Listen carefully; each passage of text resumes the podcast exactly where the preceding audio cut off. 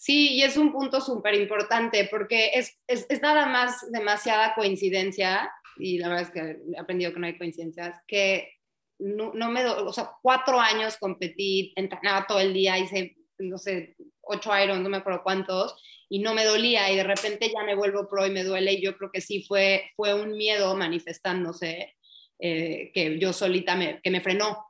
Y, este, y no es excusa, o sea, son, son cosas que, que, sigo haciendo y sigo trabajando y totalmente yo creo que si algo puedo ayudar a las personas a hacer con esa, esa anécdota es que no somos víctimas, o sea, casi todo en la vida que nos pasa, nos pasa por un cierto nivel de atracción o frecuencia o algo que estamos manifestando dentro de nosotros.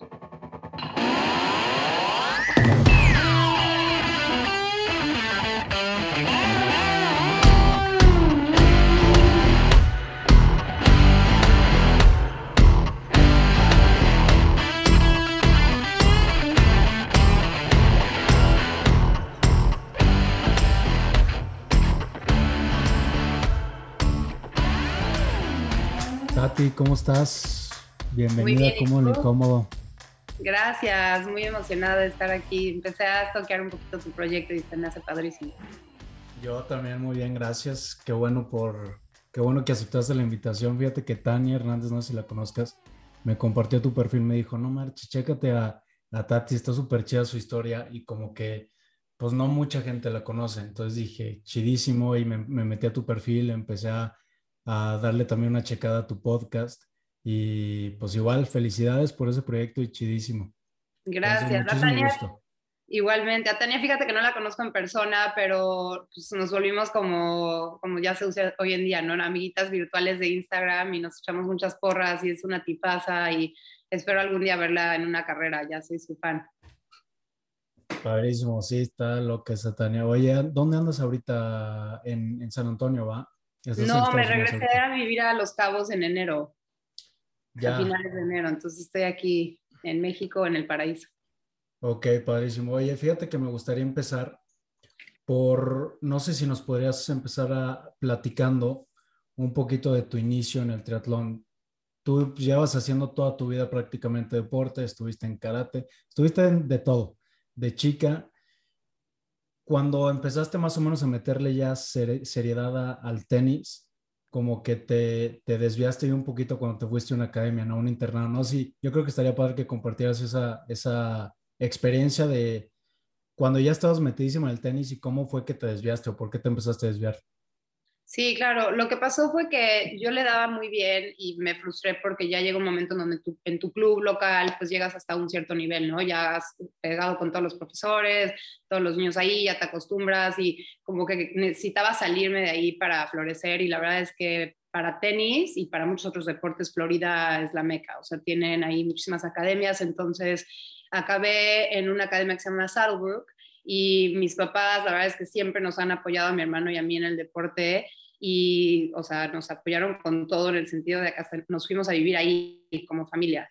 Entonces, empacaron, empacaron todas las cosas y nos fuimos de Texas a Florida y yo era una de las pocas que no estaba internada tal cual, porque pues estaba ahí viviendo ya con mis papás y pues empecé a convivir mucho con eh, niños y niñas latinoamericanos, pues sí tenemos más chispa y yo había crecido pues muy, muy este, americana en pura escuela conviviendo con, con niños americanos y pues no, no son tan, este, ¿qué te digo? Tan animados como, como los mexicanos y los sudamericanos. Entonces, pues también estaba en una edad, estaba puberta y me agarró un poquito la rebeldía en ese sentido de que pues yo era la, la, que tenía el coche, la que tenía la casa, entonces invitaba, hacía fiestitas, todo muy sano, pero pues al final me desviaba del deporte.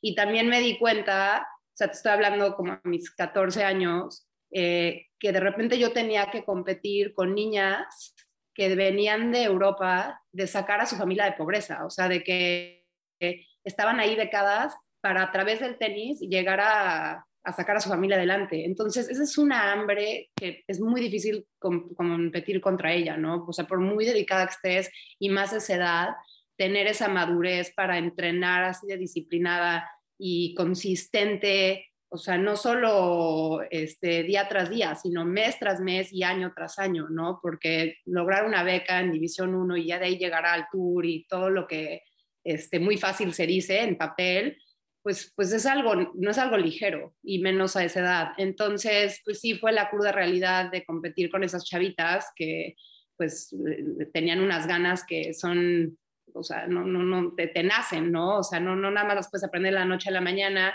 y entre eso y mis amiguitos y la fiesta, eh, pues sí, sí me desvié mucho de mi potencial del tenis. Y este, ya yo siempre fui muy académica, siempre me encantó la escuela. Entonces llegó un momento donde dije, es que hasta aquí me quiero regresar a graduarme de mi escuela en Texas porque era muy buen nivel académico el que tenía esa escuela. Y, colgué la raqueta y dije, ya no más. Y cuando entré al triatlón, pues la verdad es que ese gusanito se me quedó de que era una segunda oportunidad, un segundo aire para mí de de veras como que pues, seguir compitiendo y decir, a ver, ahora sí ya estoy madura, ahora sí aprendí este, mi, mi lección del tenis, aquí fueron como los errores que cometí y ahora en el triatlón pues sí, sí voy a echarle con todo y demostrar que sí tengo esa, esa disciplina, porque aparte pues en triatlón la, la edad que empecé era una bebé, era como empezar en tenis otra vez a los 6, 8 años. Sí, tenías 19, ¿no? Sí, de 17, 18 cuando así como que empecé a hacer un tatoncito en el club y me metí a algunos sprints y 19 cuando fui a, a Hawái. ¿Y cómo fue ese proceso de entrenamiento? Porque te regresas a, Texas, creo que en, Dallas fue donde conociste a como a la recepcionista del gimnasio que ya había hecho ocho Ironmans. Y en ese entonces la verdad es que el Ironman era, estaba cero explotado, nadie sabía que era un Ironman, ni mucho menos acá en México. En Estados Unidos creo que ya, ya estaba un poquito más desarrollado. Pero ¿cómo fue ese, ese lapso de dos años? Porque está súper loco, o sea, de verdad es algo muy difícil. Y yo que estoy empezando en, esto del triatlón, yo no tenía idea, pero en cuanto más me voy empapando, más voy entendiendo qué es ir a Kona y lo que lleva y la, la, dificultad que es. Si tú en un lapso de dos años, pues lograste calificar y, ganaste dos veces, ¿no? Entonces, desde que iniciaste, desde que viste a, esta señora que, que ya lleva ocho Ironmans, a tu primer Ironman, ¿cómo fue ese proceso de entrenamiento? ¿Cómo, cómo te sentiste? ¿Quién te entrenó? ¿Qué te motivaba? Pues mira, yo creo que un poquito lo que nos limita, y suena muy cliché, pero entre más como que ves para atrás en tus experiencias de vida, te das cuenta que la mente es el límite. Yo creo que le ponen tanta presión a lo que es este, con la, la clasificación, etc., que la gente piensa que tienes que pasar por todo un, por todo un proceso, a un estatus de veterano para lograr y merecerte estar ahí. Y la verdad es que como todavía no había no estaba tan comercializado, si así se puede decir, o sea, no había tanto ruido, no había redes sociales, como que no había tantas cosas que a la vez nos ha servido mucho para, para compartir, pero también te puede intimidar. O sea, si ahorita estás empezando en triatlón y te metes a Instagram y todo el mundo lo hace y te una supervisis y todo, pues eso te, te hace algo a tu, a confianza, ¿no? Y para mí no había, o sea, yo empecé el triatlón y dije, Ay, pues soy medio buena, la gente que ya llevaba unos años me empezaron a decir así que, wow, sí le das duro, y como que me enfoqué casi, casi pues en un estilo medio cavernícola, este, o como este, meterme a mi pain cave más o menos, porque pues no había ruido externo. Y eso me ayudó mucho porque me propuso una meta y por mucho que me decía, no, espérate, ten paciencia, o sea, calificar a CONA, mucha gente le tarda 5, 10 años. Dije, pues, ¿quién dice eso? O sea, ¿de dónde está escrita esa ley? No, yo quiero calificar, le voy a echar todas las ganas, voy a entrenar como bestia. Si se da, qué fregón, si no se da, pues ni modo, ¿no? O sea, se me dará en la próxima o tal vez en cinco o diez años. Entonces yo creo que fue más que nada ponerme esa meta y creer que la podía lograr. Y, y pues sí, o sea, también no es como que nada más me senté ahí y, este, lo escribí en un papelito y lo solté, sino sí me puse a entrenar muy duro, sí conseguí un coach, este, me rodeé de las mejores personas, eh, me aislé muchísimo. Eh, yo creo que también era un un tema de mi personalidad y te digo como que mis ganas de eh, como que reivindicar lo que había hecho en el, o no había hecho en el tenis. Y no fui a fiestas, este, me levantaba a las 4 de la mañana estando en la universidad, o sea, no fui a una sola fiesta en todos mis años de la universidad. Eh, me, la viví estudiando y entrenando y me quería ir a vivir a San Diego, entonces como que todo, todo, todo mi mundo se volvió a calificar. Y la verdad es que no importa qué habilidad tengas cuando empiezas, si tú desenvuelves ese, ese tipo de ambiente, o sea, puedes lograr grandes cosas, eso es un hecho. Igual y no, este, no la primera, pero la segunda sí, igual y no ganas el mundial, pero quedas en top 5, o sea, algo grande vas a lograr, eso es un hecho. Y mínimo vas a tener la satisfacción de que eh, pues diste tu mejor esfuerzo y para mí eso es, yo a la fecha si alguien me dice quiero calificar a CONA, o sea, sí hay veces que dices, híjole, va a estar difícil porque, por ejemplo, no sé, no, no tienes idea cómo nadar, o sea, nunca has nadado, ok, hay, hay pasos, pero sí hay un cierto nivel de principiante que le puedes decir, pues, ¿sabes qué? Work hard y claro que sí, no dejas, no que te digan que no. Sí, me, me, hace mucho sentido y tiene lógica, digo, es la ventaja a veces de la ignorancia, de que no sabes ni a qué vas, entonces pues no te da miedo, no sabes qué se siente, no sabes nada, ¿no? Es como cuando no se podía bajar la milla de los cuatro minutos, que, que el, cuando se bajó al año siguiente, 15 personas lo bajaron, ¿no? Es como, te das cuenta que sí se puede y pues te, te, te borras esas limitantes tú solito. Ahora, ya, ya que habías calificado, fue un proceso de dos años, ¿no? En, a tu primer calificación. ¿Cómo fue esa primera experiencia? ¿Cómo fue esa primera competencia? ¿Qué expectativas llevabas tú? No sé si desde el principio tú llevabas una mentalidad de voy a ganar esto. ¿Y cómo fue esa primera experiencia en la carrera? Desde que antes de empezar, que dices, ay, güey, o sea, ahora sí ya, pues ya es el día. Sí, la verdad fue muy especial porque mi, mi primer carrera donde califiqué, mi primer Ironman fue Kona porque la carrera donde califiqué fue el medio Ironman de Kona. En ese entonces existían Lubbock, San Croix, creo que Oceanside y Hawaii, que te daban, que eran medios Irons que te este, calificaban al mundial. Entonces yo escogí Hawaii porque dije, a ver, si califico, pues quiero más o menos probar la ruta, probar el clima, ver Hawaii. También Hawaii para todos, cuando empiezas a empaparte un poquito del teatro, aunque sea nada más leer en revistas, pues se vuelve tu sueño, ¿no? O sea, la verdad es que es una, una isla mágica y pues nada más como destino está increíble. Entonces dije, pues esta no, esta es la que voy a escoger, y si no calificaba, pues ya había ido a, Hawái, qué padre vacación. Este, y me fueron a apoyar mi mamá y mi hermano, y sí, agarré un muy buen coach en Dallas, que él había sido elite de una, serie de carreras que se llamaba Powerman, eh, que eran duatlones, y era un cuate súper, súper bueno, se había retirado por una lesión, pero todavía estaba joven, tenía como 40, 38, 40 años por ahí. Y, él me entrenó para esta carrera y la me preparó súper bien. Y antes, cuando fue mi spring break, eh, para que te des cuenta lo ñoña que era, mi spring break, eh, la carrera es en junio y el spring break es en marzo. Contacté a una chava que la encontré online, ya siento que soy viejísima porque era cuando, o sea, buscabas en Google, pero pues te digo, no había redes sociales, o sea, Facebook estaba empezando, entonces no me acuerdo cómo acabé en su página web y e, ella y su marido y, dos personas con las que entrenaba tenían una compañía que se llama Multisports en San Diego. Y resulta que su amiga es Paula Newby Fraser, que fue pues, la, la, reina de Kona, ganó creo que nueve veces en Hawái, a la fecha está inaugurada en Hall of Fame este, de triatlón, y ella ganó 15 Ironmans como profesional, había ganado Hawái en 97. Y pues así, tal cual, como en negocios, si quieres hacer algo cañón y le escribes al CEO de tu empresa sueño y te la rifas, pues le escribí y le digo, oye, tengo muchísimas ganas de ir a San Diego, quiero entrenar contigo, acostumbrada que si quiero algo me rodeo de las mejores personas, ¿me ayudarías? Me contestó, yo me sentí así como que mi superhéroe me contestó, divina, de lo más sencilla, humilde, y me dijo, por supuesto, yo te lo armo, este, vente estos días, este, no, no tenemos camp tal fechas, vente en tu spring break. Entonces me lancé a entrenar con ella y la verdad se me hace muy importante compartir porque siento que, lo repito mucho en mi podcast, pero siento que hoy en día hay, hay tanto como como medio prepotencia o arrogancia, que a mí también me ha alejado mucho, me, me, causa como un conflicto con el deporte que tanto amo, de, pues, de que ahorita, ahora todo el mundo es, es, es, increíble y es wow y sube fotos y quiere patrocinios y todo. Y aquí estaba una mujer que ganó 15 Ironmans como profesional, que corría tres horas el maratón en un Ironman, que ganó Hawái en 97, que era de las mejores corredoras en, este, en prepa y universidad en Canadá, o sea, una estrella de mujer como atleta, y estaba ahí ayudándome a subir Gatorades a, a, la camioneta que rentó para recogerme, atendiendo a mí y a mi mamá, o sea, tratándome como si yo fuera la atleta y ella fuera como mi asistente coach.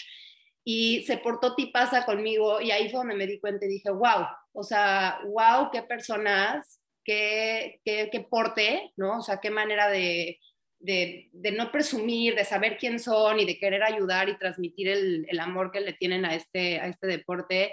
Y ella fue como mi ídola. La fecha la admiro muchísimo. Ya no compite, pero ella me guió, me guió cañón, aunque no me estaba entrenando como mi coach per se, me ayudó muchísimo y después que califiqué se volvió mi, mi coach para ese, ese primer CONA. Y pues esa carrera fue espectacular, o sea, no la tengo guardada como yo creo que mi, mi, carrera favorita porque fue mi primer medio Iron, fui con mi mamá y mi hermano, estaba en un lugar hermoso, este, logré, logré calificar, la pasé increíble, como que yo todavía era súper chiquita y estaba en un deporte que para mí era, pues no sé, sentía yo que tenía como todo un mundo este, por comenzar. Entonces, sí, yo le tengo, o sea, me encantaría poder regresar el tiempo y estar ahí parada cinco minutos y volver a sentir eso. Y una vez que calificaste, ¿calificaste en qué año fue? 2007. El Ironman, el mundial fue al año siguiente, fue ese mismo. No, fue ese año. O sea, esto fue, esto fue en junio y la carrera fue en octubre. Entonces ya tuve el verano para prepararme. Ok, ¿y fue ese primer Ironman o esa primera calificación en Connacht la que ganaste? No, esa quedé en cuarto. Y fue la siguiente, al siguiente año ya que Ahora sí que ganaste, ¿no? No, quedé en cuarto en 2007, 2008 no fui a Kona, 2008 tuve un accidente que fue lo que luego acabé cobrando factura, que me rompí la espalda y la clavícula.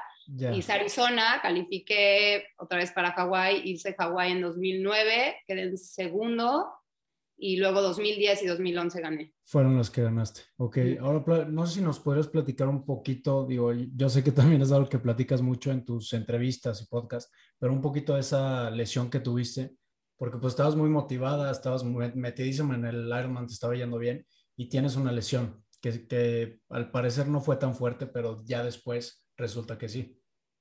Sí, fue un error. No sé, él estaba, cuando hice una entrevista con Claudia este, Beristain el otro día, justo le pregunté que si cree que las cosas pasan por algo y me dijo así de, no, las cosas pasan porque pasan y es como un dicho. Y yo, es mi frustración de vida porque como que quieres justificar que pasan por algo y en unos sentidos sí, o sea, para mí, por ejemplo, si no me hubiera causado esa lesión, chance no estaría viviendo en México ahorita, o sea, chance no estaríamos platicando tú y yo, no hubieran pasado mil otras cosas de mi vida buenas, pero también profundamente este, pues que te, cambian tu vida por, por, por, bien y por mal, pero yo creo que más por bien, ¿no? Estoy muy agradecida, pero pues sí fue algo que me, me desvió muchísimo de, del deporte a ese nivel. Lo que pasó fue que estaba, yo vivía en Dallas y hay un lago que se llama White Rock Lake que mide 10 millas, que son, no sé, casi como 20 kilómetros, un poquito menos.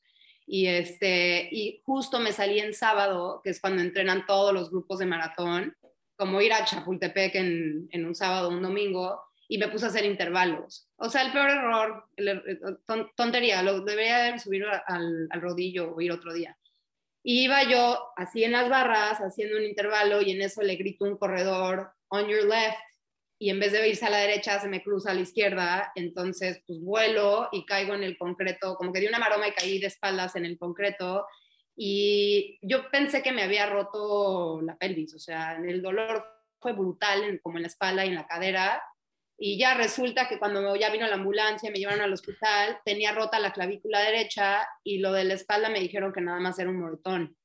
Entonces nunca hice la terapia, o sea, nunca hice nada de rehab. Y años después, que fue en 2008, cuatro años después, fue cuando yo siempre sentía incómoda la bici, o sea, porque mis caderas, pues no, no hice la rehabilitación, entonces pues, sí acabé medio chueca. Y nunca me acomodaba la bici, siempre fue mi coco. La, la neta la odiaba, o sea, me gustaba andar en bici, pero la odiaba porque nunca encontraba esa potencia, nunca podía de veras sacar la fuerza que de veras tenía como atleta, porque siempre estaba este, pues, molesta, ¿no? Porque pues vas en clips, entonces agarrar esa, cosa, esa estabilidad para mí era muy difícil y me dolía la espalda y empezó a dolerme muy cañón en 2012, que fue cuando me hicieron una resonancia y me dijeron, no, pues lo que pasa es que tú, tú, te, la, tú te rompiste, o sea, te fracturaste pero fue tan mínimo, o sea, fue delgadito como un pelo, y entonces pues no lo vieron porque tu moretonzazo, y, y, pues ya tienes una vértebra desviada. Es algo que no te recomiendan operarte porque si te operas, este, pues puede que salga mal o estés limitada. Al menos que tengas un accidente terrible otra vez, no se te va a desviar más, pero pues sí vas a estar limitada porque pues, ya se te movieron las caderas de cierta forma y tú vas a tener que tener conciencia y aprender cómo manejarlo. Y ya he aprendido cómo manejarlo, pero pues ya de ahí fueron dos años, casi tres, en lo que aprendí a, pues, como a manejar ese dolor y, y, ver qué onda, ver cómo poder competir. Y la verdad es que ya ese nivel, pues no, y menos con lo que ganas en triatlón si no eres top 5, o sea, me gastaba más en quiroprácticos y en masajes que y viáticos. Entonces ya dije, pues ni modo, ahora a ser persona disque normal. Normal. Y eso fue en el, en el 2012, ¿no? Sí. ¿O hasta cuándo fue esto? 2012 fue cuando me empezó a doler y ya me hice la, o sea, ya no pude competir, fue mi primera temporada de pro y ya 2013 y 14 seguí neceando, pero fue, pues, o sea, necear. Y ese, esa temporada que tuviste de pro, la temporada de pro fue después de tu segunda, segundo podio en Kona, ¿no? Después del 2011 dices, ¿sabes qué? Pues ahora le voy a echar, me voy a hacer pro. ¿Cómo fue ese, esa etapa? Que fueron como cuatro o cinco meses, según yo, de pro cambió mucho tu vida o cuál es la diferencia de una persona que ya está full dedicada pro a como amateur antes tú? Pues es que yo estaba dedicada, o sea, porque me había ido a vivir a San Diego y la verdad estaba dedicada en eso. Yo trabajaba este, en la compañía de mi padrastro y la verdad es que tenía un, este, trabajo de, este, part-time que manejaba en la computadora, como ahora con Zoom, pues así lo hacía. Entonces no me quitaba mucho tiempo y yo entrenaba como profesional y siempre era como mi debate de cuándo me, cuándo me aviento a ser pro, porque igual que hoy en día, te va mejor como elite amateur que como 25, 25 este, profesional en una carrera, ¿no? Entonces, pues decía yo, ¿cuál es el momento en atreverme ya a competir con estas chavas que son las mejores o quedarme luciendo este, en age group?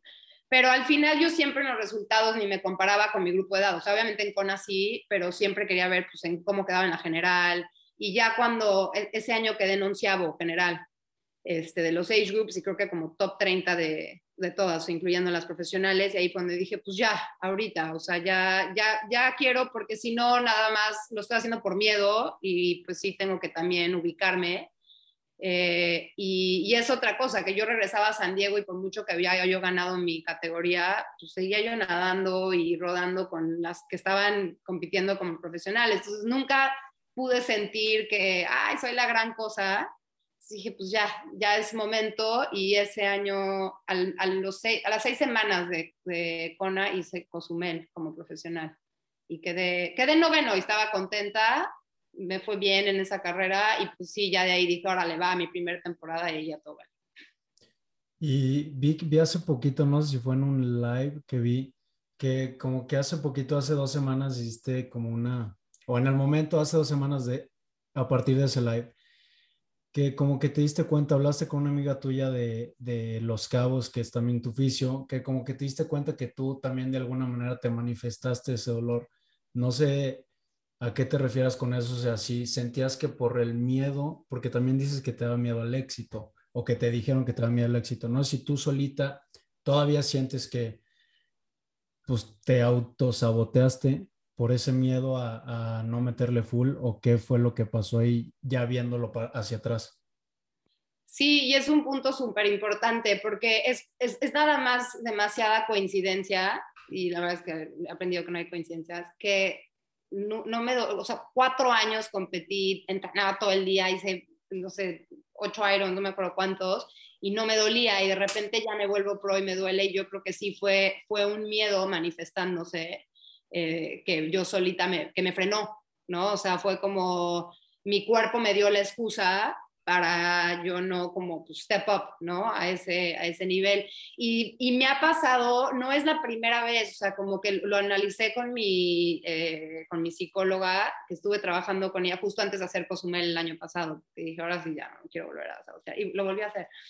Pero este, eh, antes de ese primer Ironman, del de 2007, que, que fui como la más chiquita y estaba súper, o sea, sí iba yo enfocada en, en, en ganar en la categoría, aunque era mi primero, y me envenené de la panza mes y medio antes. Y no me hago la víctima de que, ah, yo mi envenenamiento, lo causé. O sea, yo sé que, yo sé que eso también fue una manifestación de miedo. Entonces, para mí se me hace también como un tema de autorresponsabilidad, de ahora darme cuenta y decir, pues sí, o sea, sí, sí hay algo que justo cuando estoy a punto de hacer algo muy cañón, hago algo que no es este, evidente en el instante, pero que ya viéndolo dices, híjole, pues sí, o sea, son mis miedos que se están manifestando. Y en Cozumel me pasó lo mismo, hice un error en donde me mezclé el scratch hiper, o el GU hyperhydration ese que tiene no sé cuántos este, sodio y se me fue la onda y también le puse mi sal de bay salt en la ánfora. Entonces tenía yo un remolino de sal asqueroso y me salí del mar de nadar muy bien y me empiezo a hidratar y pues me causó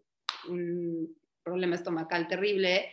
Y, este, y no es excusa, o sea, son, son cosas que, que, sigo haciendo y sigo trabajando y totalmente yo creo que si algo puedo ayudar a las personas a hacer con esa anécdota es que no somos víctimas, o sea, casi todo en la vida que nos pasa, nos pasa por un cierto nivel de atracción o frecuencia o algo que estamos manifestando dentro de nosotros.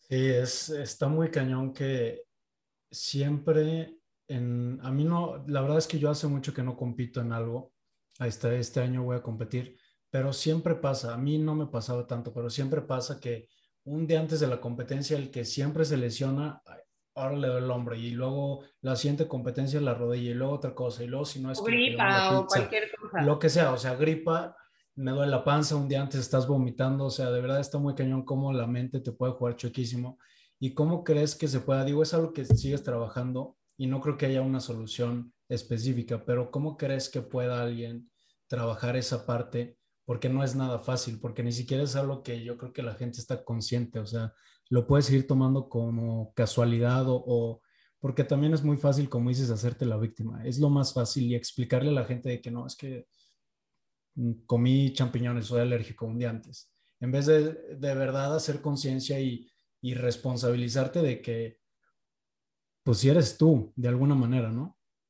Que yo creo que son miedos, o sea, yo lo, o sea, como que entre más descargo, porque me encanta leer todo, o sea, amo la psicología y me encanta leer todo este tema de desarrollo personal, etcétera, y todo lo que encuentras a raíz de, de, todo tipo de fracasos, eh, inseguridades, o sea, la raíz de, de, eso es el miedo, ¿no? Que es el opuesto al amor y al, al positivismo, al creer en ti, al creer en los demás.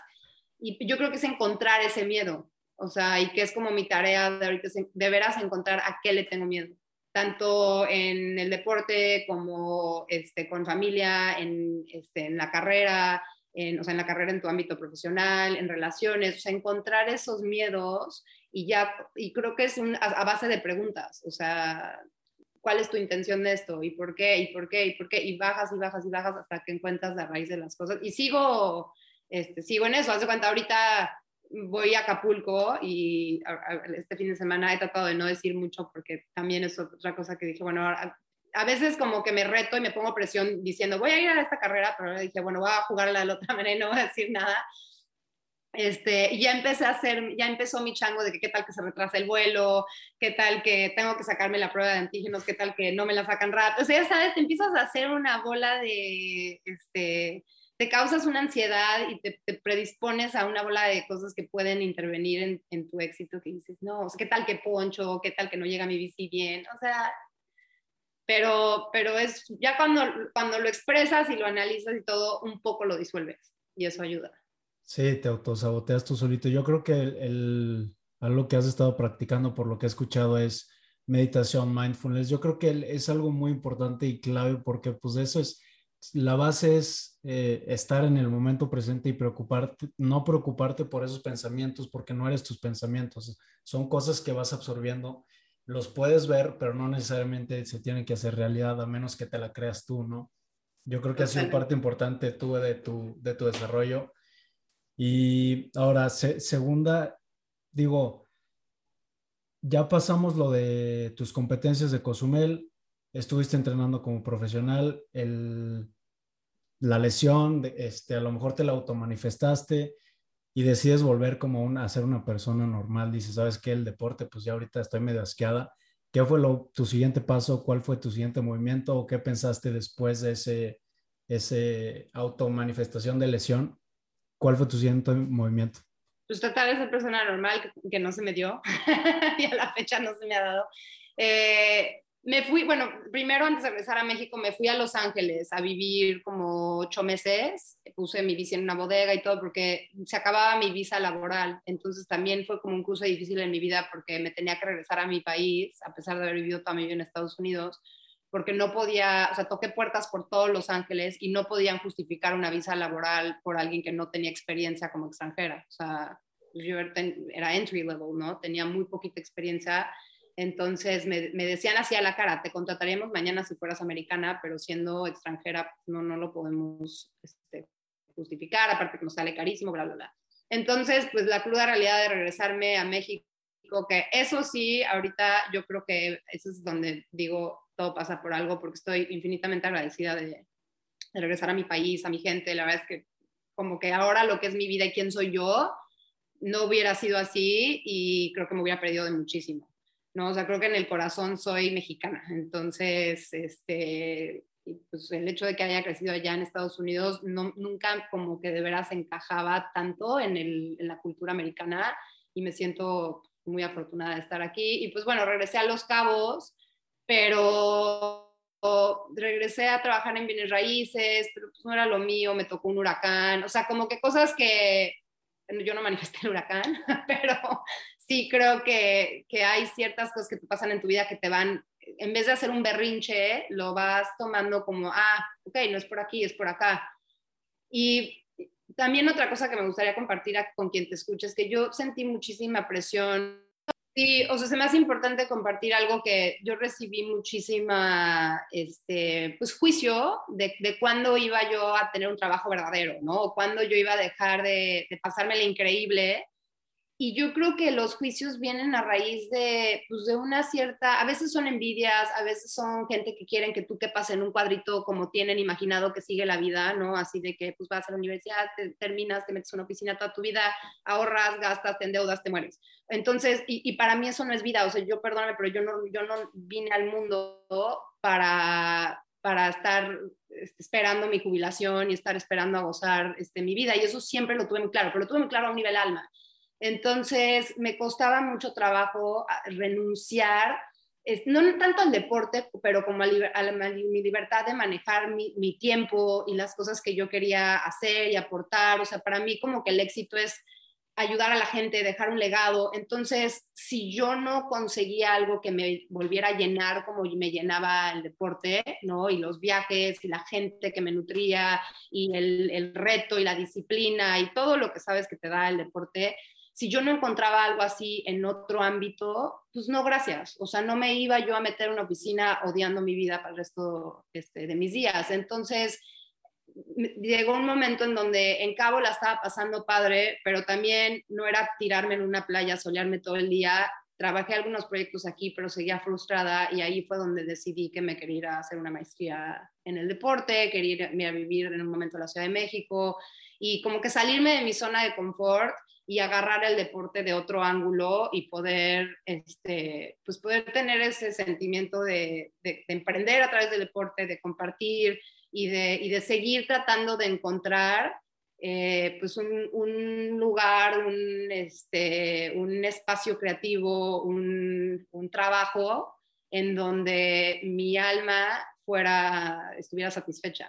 Entonces, si le hace sentido eso a alguien, que igual y tienes 20, 25, 30, 35, 45 años, me vale, te puedes renacer cuando quieras y no siempre tienes que estar como que siguiendo un patrón social, este, ni de carrera, ni de casarte, ni de hijos, ni, o sea, como que yo creo que cada quien tiene su camino y no hagas nada en donde tú no te sientas que estás llenando. Salte de tu zona de confort, ¿no? Cómodo en lo incómodo, como es tu podcast, pero, pero a través de algo que te traiga crecimiento y que te rete y que te llene de vida. ¿Cuánto te tardaste, Tati, en tomar esta decisión? Porque creo que te quedaste todavía en cabo como unos 3, 4 años. ¿Y cómo fue, cómo fue que te armaste de valor? Y no sé si lo compartiste con tu familia, les dijiste, ¿saben qué? Adiós, me voy a hacer mi maestría porque es lo que de verdad quiero. ¿Y cómo fue ese, como esa noticia hacia tu familia o cómo estuvo ese show? Pues la verdad sí, sí me tardé, porque sí empecé a tener, pues todavía un lugar nuevo, estaba yo llena de ilusiones de lo que se podía hacer aquí y todo, pero todavía estaba muy en pañales en el tema de como turismo deportivo y otras cosas que yo traía en mente para el destino. Entonces, y yo estaba muy chiquita también, no era el momento ni para mí, ni para el lugar, ni para este, lo, que, lo que se quería lograr. Entonces, me tardé, estuve yendo mucho al DF, empecé una, una relación con alguien ahí, eh, viví, viví unos meses allá en el DF y también a través de eso conocí mucha gente en el deporte en el DF, que para mí era algo nuevo, porque yo, estaba acostumbrada a ir a la Ciudad de México a primeras comuniones, este, bodas, bautizos, pura cosa familiar, en donde para mí el mexicano era alguien que estaba en una sobremesa emborrachándose, o los niños en un antro. Entonces, fue muy refrescante darme cuenta que había un boom deportivo en México, que había ya comunidades de ciclistas, de triatletas, en una ciudad tan grande. Entonces, como que me sentí como, wow, o sea, qué cool. O sea, sí en mi país, sí está empezando esto y, sí hay gente que le gusta lo que yo y como que sí, sí me, sacó un poquito también de mi propio cuadro, ¿no? de mi propio estereotipo que le tenía a, la Ciudad de México y a mi país en general. Y, y ahí fue en donde cuando regresé de, las, de estar unos meses en la Ciudad de México, dije, no, no, al cabo todavía, o sea, si regreso aquí, tengo que regresar ya con algo muy armado, pero hay más para mí allá afuera. Y, te lo digo como algo que suena muy fácil, pero sí fueron varios meses en donde sí entré en una cierta depresión, sí hablé mucho con mis papás y, este, y les decía, estoy súper infeliz, siento que aquí pues, no logro nada, estoy muy joven, no hay tanta gente, y, a través de eso pues sí empecé a buscar y encontré una maestría y me, y me aventé. Y al principio sí también tenía mis dudas, o sea, dije, pues, ¿qué hago perdiendo el tiempo y dinero, más dinero en una maestría? Pero yo siento que las puertas se te cierran, los caminos son súper difíciles, a veces sí hay que hacerle caso y, ahí en, ese sentido sí fluir. Entonces, si se te abren y se te empieza, o sea, el rito de tu vida empieza a fluir, pues es por ahí y como yo empecé a sentir, pues por aquí sí es, por aquí no es, por aquí sí es, y así me la he llevado y pues, la verdad es que tengo mis días de duda, pero no me quejo. Oye, y en Cabo todavía, o sea, este tiempo que estuviste en Cabo, ¿no estaba estabas todavía en nada específico del deporte? ¿O sí? O sea, específicamente bienes raíces. Tú tenías proyectos en mente, pero no había, no había todavía nada aterrizado ni te habías acercado con gente, ¿no? ¿O ya Trabajé mis raíces unos meses, pero luego pegó el huracán y cuando regresé del huracán en 2000, finales de 2000, no, principios de 2015, que ya habían medio arreglado de la, destrucción del huracán, me junté aquí con un, un, grupo de gente, en específico un señor que tenía muchas inversiones aquí, había vivido aquí mucho tiempo con su familia, y em, trabajé un proyecto tres años para un resort deportivo que al final era un proyecto monstruoso que iba a involucrar pues, muchísimo dinero, de tanto de inversionistas como de hoteleros. Y este, te digo, yo no tenía el colmillo a esa edad y se cayó el proyecto, más bien yo creo que, o sea, se empezó a hacer como sin mí, a la manera de los que tenían el poder, el dinero, no sé si me explico, pero me faltaba mucho por crecer. Entonces, eso fue como una desilusión en donde dije, es que si no tengo algo muy claro, muy concreto, sin, o sea, llegar como chavita, especialmente mujer, sí está, sí está cañón. Tienes que tener muchísimo respaldo y tener claridad y me faltaba ese, esa garra de negocios y también tener pues muy claro que, que aquí es en donde quería estar para el resto de mi vida. Yo creo que una parte de mí todavía no, no tenía esa certeza hasta ahorita que regresé en enero la, la, tuve, entonces. Ok, y en, todavía en este proceso y en este lapso de, del que estamos platicando, calificaste una vez para, más para Kona, ¿no?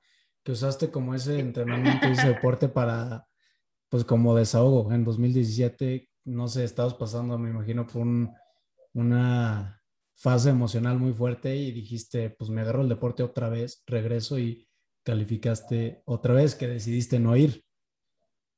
Sí, justo 2017, eh, terminé una relación en 2016, ya como está súper este, en el pasado y todo, hablo, hablo, libremente de eso. Me pegó mucho, fue la primera vez que me enamoro y este, como todos, pues sí, sí, sí, la primera vez que te rompen el corazoncito no está chido, pero me agarré del deporte y eso es algo que estoy profundamente agradecida de tener esa herramienta, porque igual y que te puedes pues deprimir y agarrarte de, de vicios malos, pues yo me agarré del vicio eh, yo creo que más positivo que, que puede haber, ¿no? Y, y, sí, me desahogué totalmente a través de entrenar para, para Hawái, me sirvió muchísimo porque pues, obviamente tanto te desahogas como que te da confianza y te la pasas padre, entonces me aventé con todo y hice Texas, perdí la calificación por nada, la verdad es que hubo una competencia durísima y luego me apunté para Boulder, que fue como seis semanas después, que dije, ya, ya no quiero volver a entrenar, o sea, como que me agarro un poquito el vuelito de haber entrenado para Texas.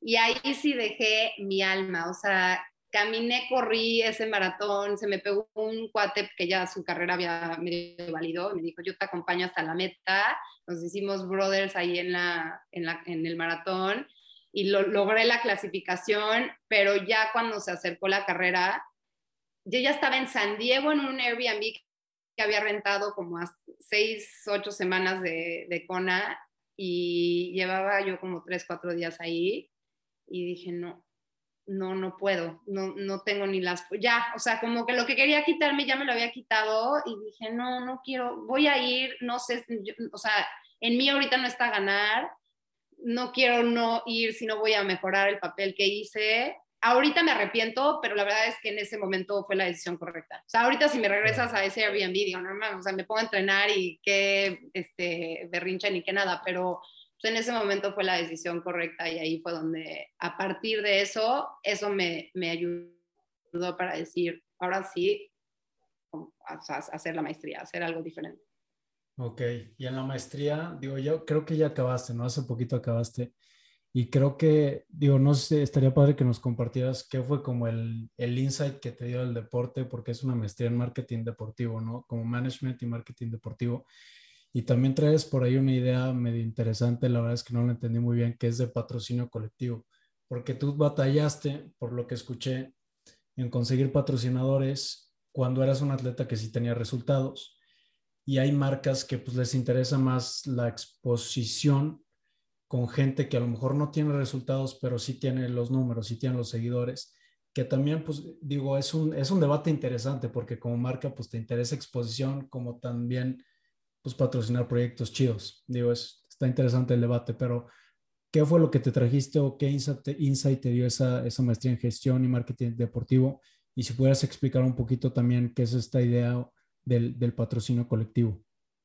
Sí, pues eh, me fui a España porque la verdad es que España lo ha hecho muy bien. Después de las Olimpiadas de Barcelona, eh, le dieron un giro al deporte tremendo y tienen un consejo que se llama el Consejo Superior de Deportes, en donde sirven como un mediante entre el gobierno y los atletas para transparencia de, fondos, ayudarles a hacer su marketing, hacen unas campañas de publicidad impresionantes para los atletas, les dan un apoyo, una transparencia, una claridad de, este, dirección a los, a los atletas este, españoles que la verdad hace muchísima falta en México. O sea, lo que vimos en Brasil de los atletas mexicanos, la verdad es que fue una pena eh, yo creo que México tiene muchísimo talento y hay muchísimo talento que no está siendo excavado. Y eso también viene de crecer en Estados Unidos y ver todo el proceso de scouting que hacen y cómo las oportunidades que hay en escuelas públicas, eh, cómo un niñito puede venir del barrio y llegar a ser becado a una Ivy League, ¿no? A través del deporte.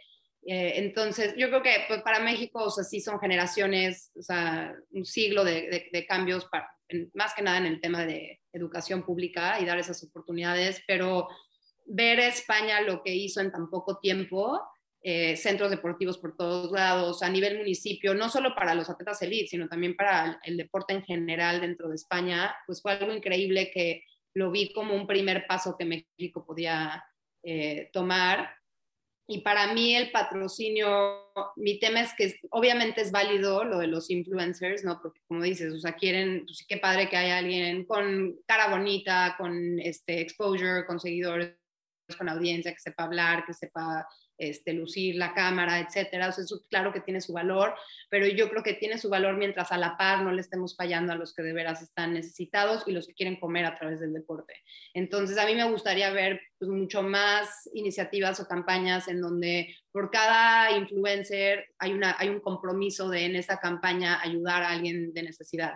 Y creo que en México también hace falta mucho como el tema de los poster boys, o sea, que agarren a un, a un chavito que no tiene nada que ver si está alto, guapo este, o no, no tiene nada que ver cuántos seguidores tenga. Si es un crack en el deporte, debe de estar en un espectáculo y debemos de verlo y voltearlo a ver y decir, wow, yo quiero ser como él. Y la verdad es que realísticamente en México el niñito de la calle pues, no, no, no, no, tanto nos va a voltear a ver a ti y a mí como, ay, yo quiero ser, porque hay una diferencia en donde socialmente, pues nos, pues sí nos ven como algo inalcanzable, porque es muy lamentable decir, pero en México si tú creces en un cierto nivel socioeconómico es muy difícil salir de ahí. Entonces, y, y, es, y, esos niños lo saben, o sea, como que no lo ven alcanzable. Entonces, si ven a los chavitos que sí hay, que, que, son unos cracks en el deporte y los ven a ellos colgados en un espectáculo, pues a ese chavo o chavita se van a decir, yo sí puedo ser él.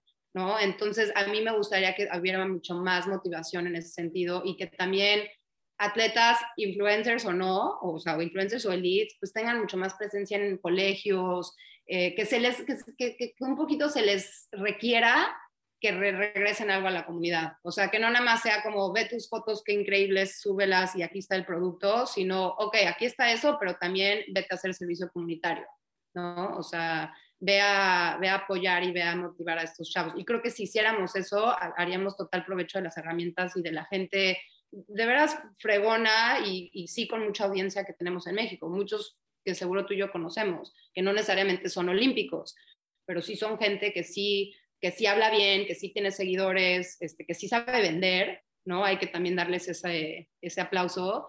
Eh, y, y, creo que también pues, ayudarían muchísimo a los niños de México.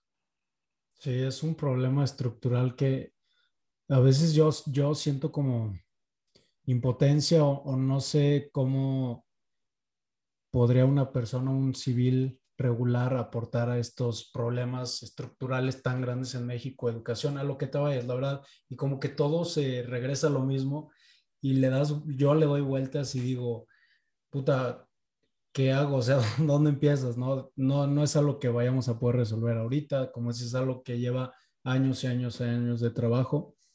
Y digo, también no creo que haya una respuesta concreta. Ahora, esto del, del patrocinio colectivo, ¿cómo es que funciona específicamente? O sea, es como, si yo como marca te patrocino a ti, por cada cosa que te dé a ti, le voy a dar a alguien lo mismo que esté como más metido en el deporte, dando resultados, o sea, no sé cómo funciona. Sí, idea. Yo creo que cada marca y cada campaña tiene sus presupuestos y tiene su alcance, pero la idea es que esa intención esté ahí y sea una intención que se vaya a concretar, no nada más sea como, ah, sí, tenemos ganas, pero no lo vamos a hacer. O sea, no tienes que regalarle a alguien los tenis nuevos de Adidas y regalarle al niño este, en la calle lo mismo, pero sí puedes decidir que va a haber esta campaña y pues algo se va a hacer, te digo, en un colegio o se va a hacer alguna, algún taller en donde vayan estos influencers a compartir este, sus skills de correr o su historia. O sea, yo creo que hay muchísima, muchísimo espacio para ser creativos en ese, en ese sentido. Y, y yo creo que también nosotros a través, por eso nació mi, podcast y yo creo que el tuyo también este, pues tiene, tiene ese alcance y tiene, llena ese propósito, ¿no? Que es dar a conocer gente que pues no vamos a salir en, en una revista el día de mañana. Algunos sí, yo sí he entrevistado, este, seguro también a atletas elite, este, pero también a gente, a gente amateur, a gente que pues, es aficionado del deporte, no tiene ni ganas de ser profesional, pero que sí motivan y a través de hacer ruido y dar a conocer que sí hay mucho deporte en México, este, pues también, también motivamos y también le, damos voz a, esa, a, esos chavos que pues, hoy en día no tienen, no tienen ese apoyo y quizás una marca nos escucha y dice, ah, wow, yo no sabía que este chavito, esta chavita existía eh, pues me gustaría trabajar con ellos. Entonces, yo creo que es un papel en donde, o más bien yo creo que es algo en donde todos tenemos un papel que a veces no, no lo vemos de inmediato y sí nuestro granito de arena suma. Va. Y es ahí de donde nace tu podcast, Tati, como esta idea de, de darle un poquito más de exposición a atletas, platicar sus historias, o cómo fue que nació.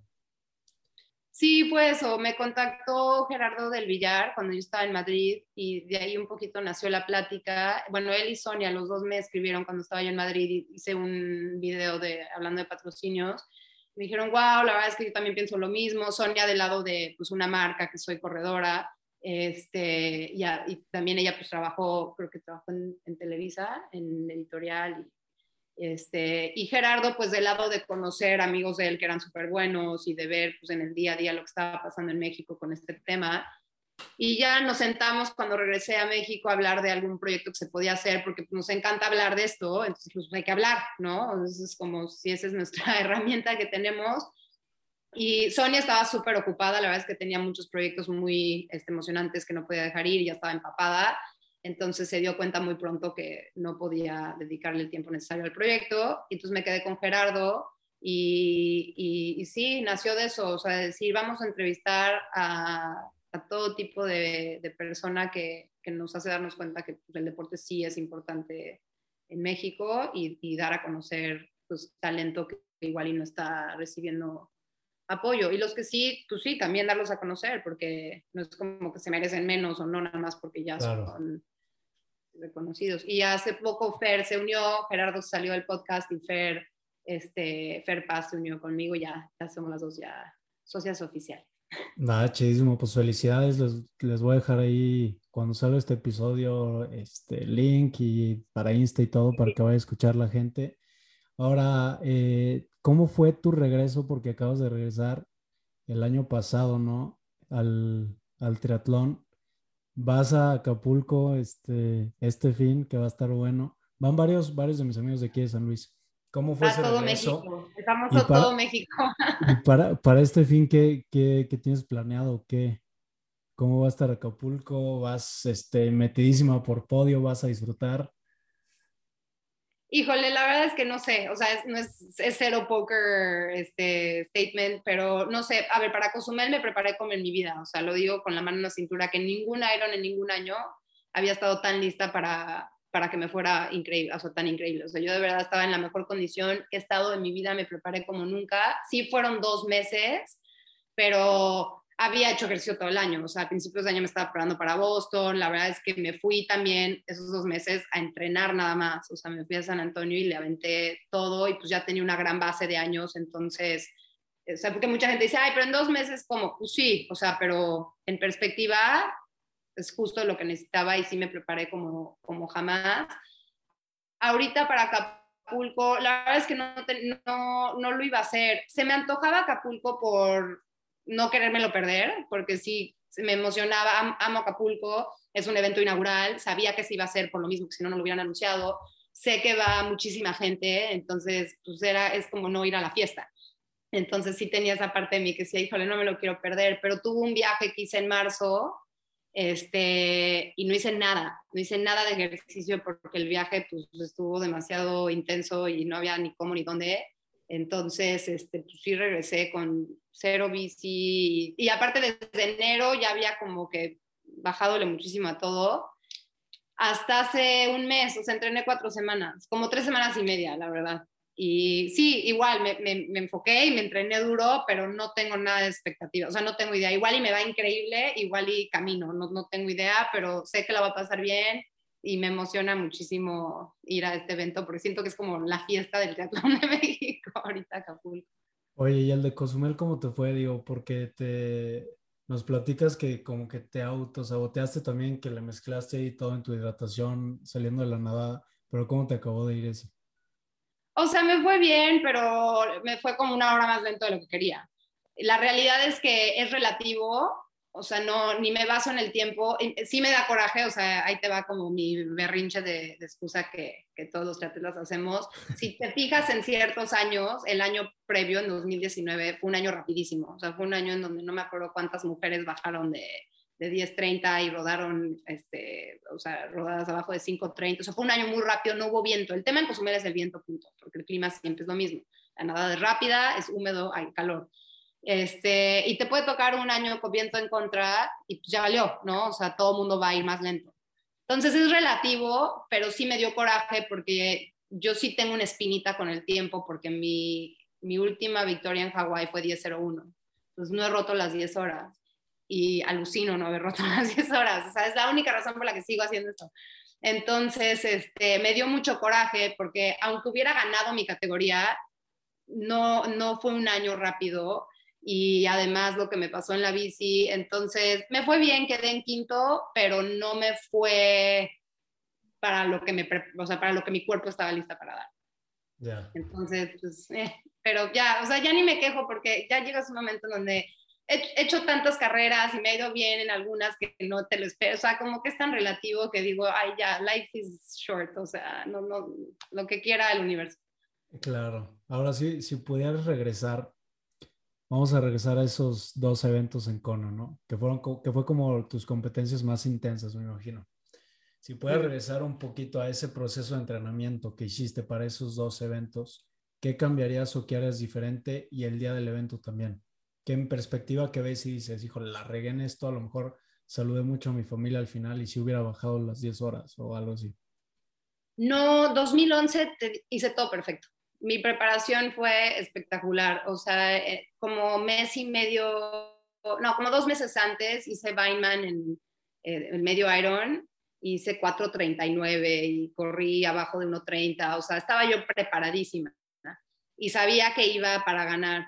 Me preparé como jamás, o entrené como, como hombre, o sea, entrené un volumen impresionante, no, no la regué en nada. Ese año lo único que me quitó las 10 horas, eh, corrí muy bien, rodé lo que pude, fue este, la nadada. Todavía era una nadada que arrancábamos todos juntos, o sea, hombres y mujeres, era el mass start y la verdad es que el primer kilómetro era un remolino. O sea, era de que pasara al güey que no quiere que te pase porque te ve con gorra este, rosa de que eres mujer y luego todo se atasca. Entonces, yo estaba lista para nadar justo como una hora, 59 minutos a una hora sin flat y nadé una hora cuatro. O sea, nada que ver. O sea, porque me sé muy bien mis tiempos este, ahí, mis tiempos ya comparativos y luego lo que nadé en Cozumel. Y sí estaba para nadar una hora y ahí se me fue. O sea, no es de que me amarré la agujeta o me tardé o no recogí mi calcetín, o sea, no, nada más, nada más no me tocaba romper 10 horas.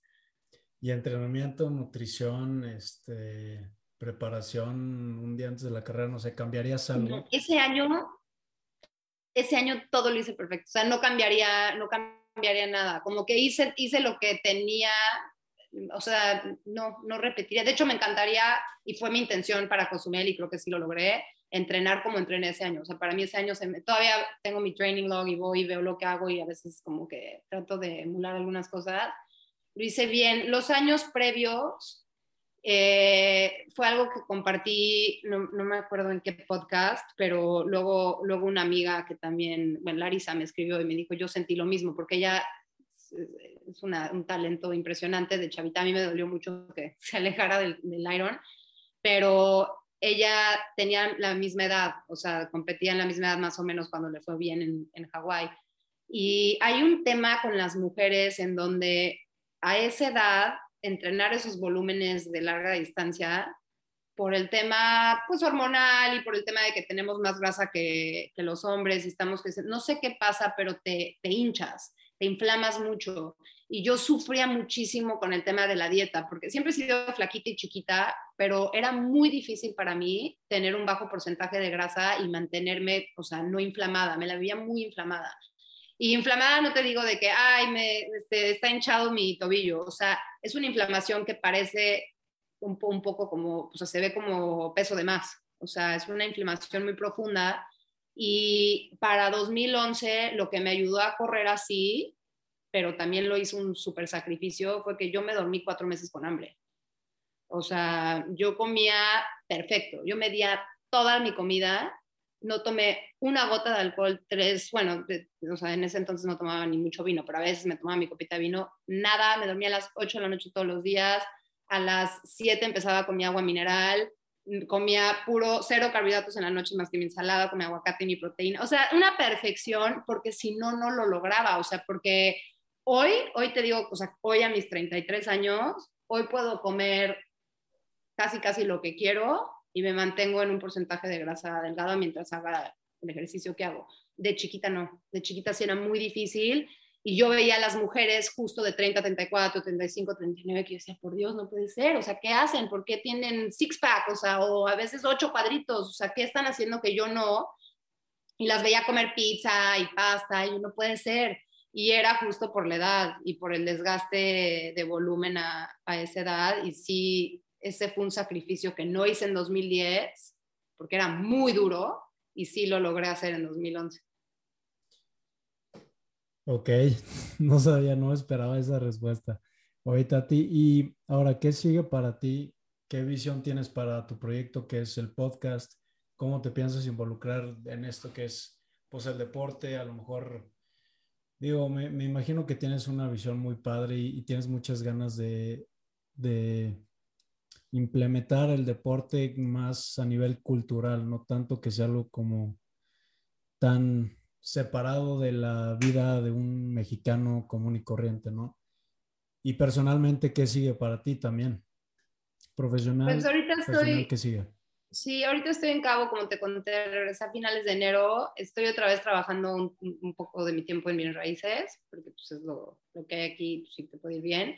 Eh, pero, o sea, para mí lo, lo, mío es el deporte y estoy organizando una compañía para hacer, organizar camps eh, deportivos. Entonces, en, en, principio triatlón, pero también individualmente de nadar, de correr o de bici, este, nada más, pero traer pues camps de, de entrenamiento, o sea, para, tanto para elites como para gente que dice, híjole, tengo, quiero agarrarme un fin de semana largo, ¿no? De tres a cinco noches, este, con mi banda y ir a entrenar un volumen este, eh, durísimo en Los Cabos. Y la verdad es que ahora ya tenemos una alberca semiolímpica, hay muchísimos trails para rodar, está increíble, o sea, unas carreteras hermosas, duras, con subida, con un pavimento espectacular, tenemos el mar para nadadas este, de aguas abiertas. Y ya ahorita los hoteles y los desarrolladores están poniendo la atención al turismo deportivo. O sea, lo que pasa es que en Cabo antes siempre era como mucho, bueno, pura pesca y golf, como que no veían más allá, ¿no? Y, bueno, las cuatrimotos y lo que te rentan para el desierto, pero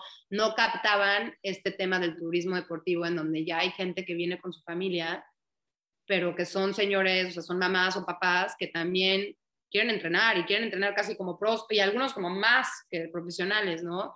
O hay chavitos que se quieren venir en grupo y ya no son los que se quieren ir a emborrachar a la marina, sino son los que quieren armar un, un campo de entrenamiento. Este, entonces, estoy, estoy trabajando en, en, en, esa empresa y pues con el podcast seguir, seguir contando las, las historias. Estoy muy contenta con, con Fer haciéndolo y, y listo quería en un momento, o sea, mi sueño es que haya un partido político que sea de, este, sea de puro deportista y gente que de veras entienda la, salud desde toda la crisis que estamos viviendo, pero de, estando en México, antesitos de la pandemia y luego con la pandemia, te das cuenta que el nivel de, de falsedad, de corrupción, o sea, todas las capas que hay ahí para taladrar, o, o sea, sí, sí, sí es casi, casi, casi imposible. O sea, y es, es un desgaste que prefiero, si algo aprendí y todos aprendimos este año como difícil e incierto, es como calidad ante todo y tu paz ante todo. Entonces sí fue para mí como Diosito ayude a, a México y al mundo, pero yo prefiero ofrecer, ofrecer entrenamiento y, y playa. Sí, o no te puedes echar el peso de México encima tú sola, ¿no? Y yo creo que está bien, o sea, no, no se puede tratar de resolver todo tú mismo y a lo mejor es algo que yo también a veces siento como que, híjole, yo sé que estoy tomando una decisión cuando voy a comprar algo que ese dinero no lo estoy donando para X causa, o sea, es una decisión que yo estoy tomando, pero no sé, o sea, está muy, muy difícil pues tú como persona echarte la responsabilidad de tantos problemas estructurales que hay en el mundo. O sea, a mí me vuela la cabeza que todavía hay gente que no tiene que comer o que no tiene agua potable. y, yo aquí, y yo aquí en mi casa, ¿sabes? O sea, eso me, me da como impotencia, pero bueno. ¿Y el, el, proyecto que tienes para Camps es para el año que entra? ¿Lo tienes proyectado o ya este año? Quiero hacer dos camps este año, es mi meta. Si hago uno, estoy feliz. Eh, yo creo que no sé si se va a hacer con este año, o sea, no, no, como que nadie sabe nada. Eh, lo que pasa ahorita es que ya empezó el calor, entonces si hay una carrera como Hawái, pues sí puedes armar un camp que sea justo en un calorón y una humedad brutal. Si no hay Hawái, prefiero armar un camp muy bien hecho ya cuando el clima esté más agradable, que sería como pues, de octubre en adelante, ¿no? Entonces de octubre a diciembre armar uno o dos, este, pero ahorita estoy en el proceso de, organizar todo el back de, la empresa que pues no, no, me quiero aventar a decir a la gente, ya vénganse, si todavía no tengo como ciertos, ciertas colaboraciones con hoteles y transportadoras y demás. Entonces, tardo un poquito, lo quiero hacer bien, pero hay mucho interés en venir a la baja, ya se han organizado aquí eventos y tenemos, la verdad es que grandes personas ya viviendo aquí. Tenemos al Perico, que está manejando lo de la alberca, que es uno de los mejores atletas de México, su esposa es health coach, yo me acabo de graduar de health coach, bueno, su esposa también es este, dietista, nutricionista. Este, están otros amigos que toda la vida llevan en, deporte y en bicis. Este, tenemos, tenemos ya gente aquí certificada de Ironman Coaching. Como que sí, sí hay mucho valor ya aquí en tema de, este, de apoyo y de, este, de entrenamiento. Entonces, ya teniendo también el apoyo de, las empresas y de los hoteles, pues es, es enorme. O sea, porque antes no nos pelaban y ahora sí es como, ah, ok, ustedes sí si tienen posibilidad de traernos huéspedes y si, si es algo valioso y si es algo que el municipio este, pues necesita y, demanda, en cierta forma lo quiere. La gente está rayada, ya cada vez ves más corredores, más ciclistas, más mujeres andando en bici de montaña. Está muy padre. Fregoncísimo. Oye, ¿y tú este año Cozumel no te lo quieres echar? ¿No te lo vas a echar? ya no, yo ya no digo que no voy a hacer algo porque es que justo, sí, el otro día me metí que y estaba a dos de borrar un Instagram que subí en donde dije que ya iba a entrenar en la bici para surfear, porque lo puse, con, o sea, no lo puse para no decir que venía a Acapulco, la verdad es que no iba a ir a Acapulco y dije, voy a poner esto para comprometerme a surfear y no escribir, inscribir una carrera. Y sí, mi intención es surfear todo el verano, porque es, es mi, mi coco ahorita que quiero aprender a surfear bien y no morirme de calor, prefiero estar en el mar todo el día. Este, pero no sé, no sé, luego digo eso y ya viene septiembre, octubre y veo que se está calentando Cozumel y pues igual es igual, no sé. Lo único que no voy a hacer, y esto lo digo sin disculpa, no me voy a vacunar. Entonces ya, van ya están pidiendo PCR y antígeno para Acapulco. Si empiezan a pedir la vacuna, yo ya no vuelvo a competir. Ok, sí, sí he visto que andas muy activa ahí en, Sí, no, yo ahí sí, sí, no. Entonces, cada quien, mientras cada quien, ¿no? O sea, por mí que se vacune quien quiere, pero a mí también que me dejen no vacunar. Sí, claro, claro. Entonces, Hay que respetar. Sí. Entonces ahí pues ya, a ver qué hace Iron Man con eso. Va, que va. Tati, pues ya para acabar te voy a hacer unas preguntitas que le hago a todos los invitados. La primera es, ¿cuál es el mejor consejo que te han dado y por qué? Y si no se te viene a la mente alguno, ¿qué consejo le podrías dar tú a la gente que a lo mejor está metida en este, en este mundo del triatlón o quiere empezar? Mejor consejo de mi papá, que fue como que el que este, medio como disimuladamente me inculcó lo de la ley de atracción, que me decía, visualiza lo que quieres, o sea, dilo, velo y lo vas a lograr porque lo vas a lograr. Ese es el mejor consejo de vida.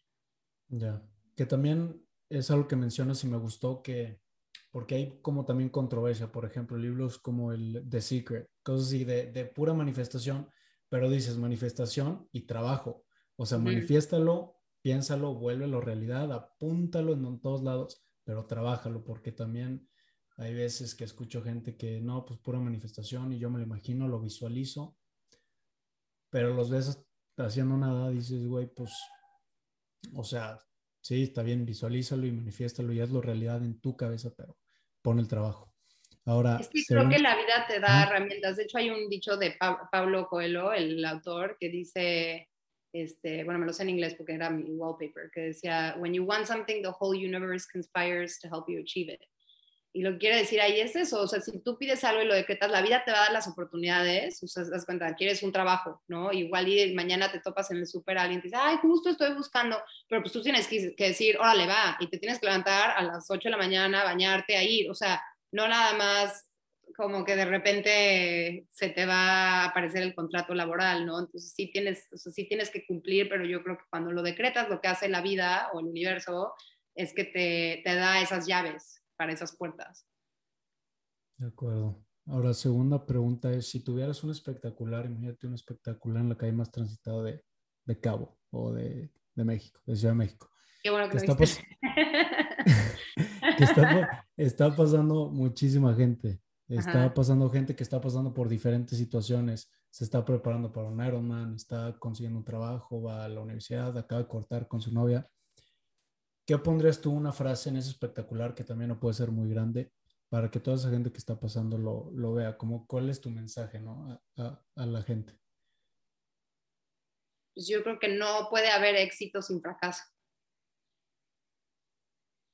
Porque sí, o sea, como que todos, yo creo que a veces nos enganchamos de algo que no funcionó, ¿no? Ya sea, te digo, en una carrera, en una relación, en un trabajo, este, en, lo que sea en nuestras vidas, pero lo tienes que tomar como que el verdadero éxito va a venir, o sea, son escaloncitos. O sea, el, el, fracaso es otro escalón que pones arriba de otro fracaso hasta que llegas al éxito. Todo es un, la vida es un crecimiento.